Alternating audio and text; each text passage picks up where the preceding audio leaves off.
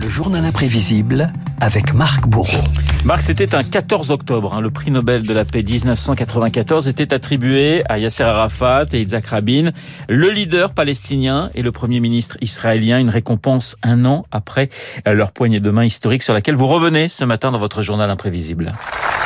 Et une image symbolique pour commencer Renault. Ce 13 septembre 93 sur les pelouses de la Maison Blanche devant 3000 spectateurs, les deux ennemis d'hier, Yasser Arafat et Yitzhak Rabin, entourés de Bill Clinton, apparaissent pour la première fois côte à côte.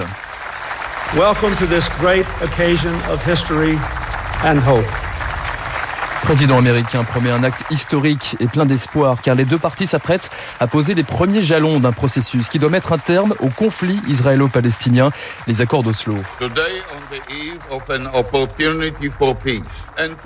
À la tribune, le chef du gouvernement israélien s'exprime le premier. Nous vous le disons aujourd'hui d'une voix forte et claire.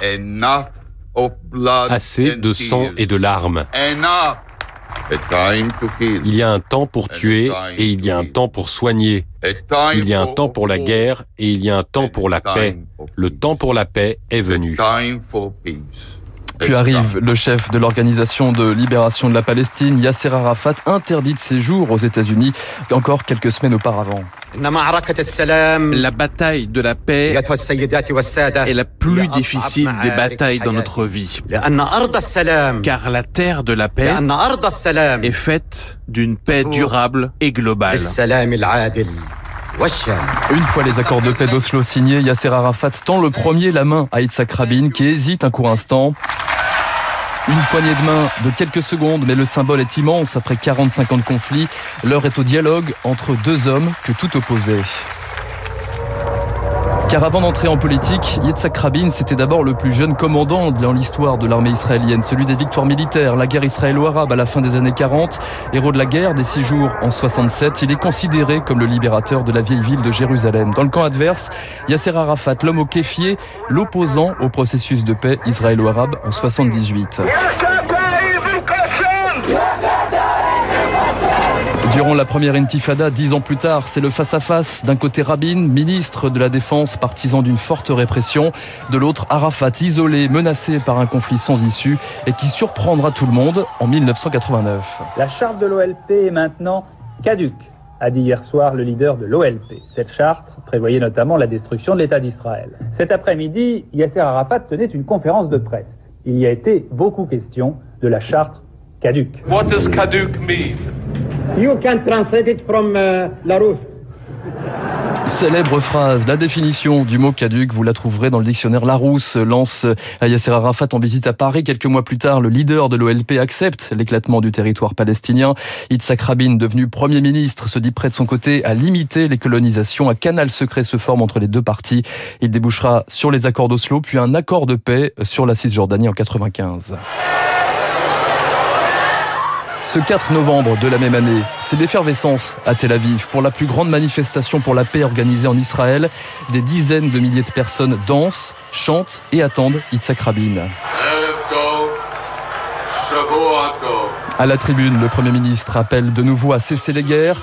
Pour nous, pour l'avenir, pour nos petits-enfants, dit-il. Mais la menace, cette fois, ne viendra pas de l'autre côté de la frontière.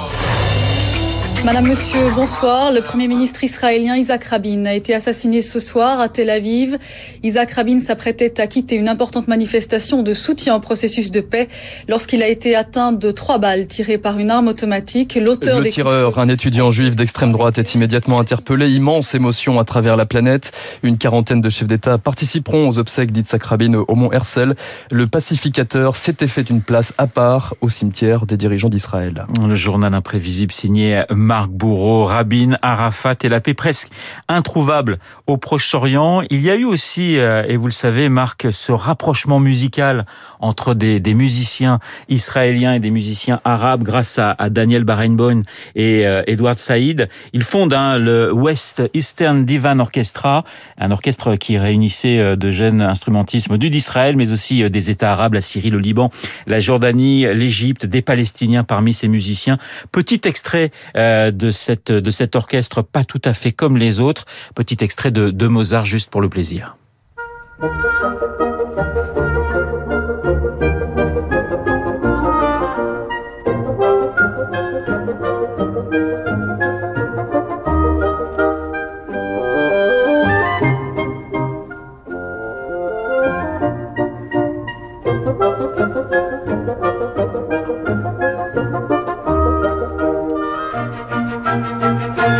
Quelques notes de la symphonie de Mozart pour hautbois, clarinette, corps, basson et orchestre joué par le West Eastern Divan Orchestra euh, des Israéliens et des Arabes côte à côte dans un orchestre.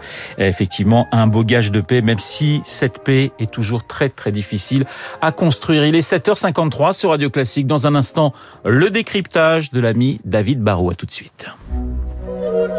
Vous écoutez Radio Classique. Avec la gestion Carmignac, donnez un temps d'avance à votre épargne.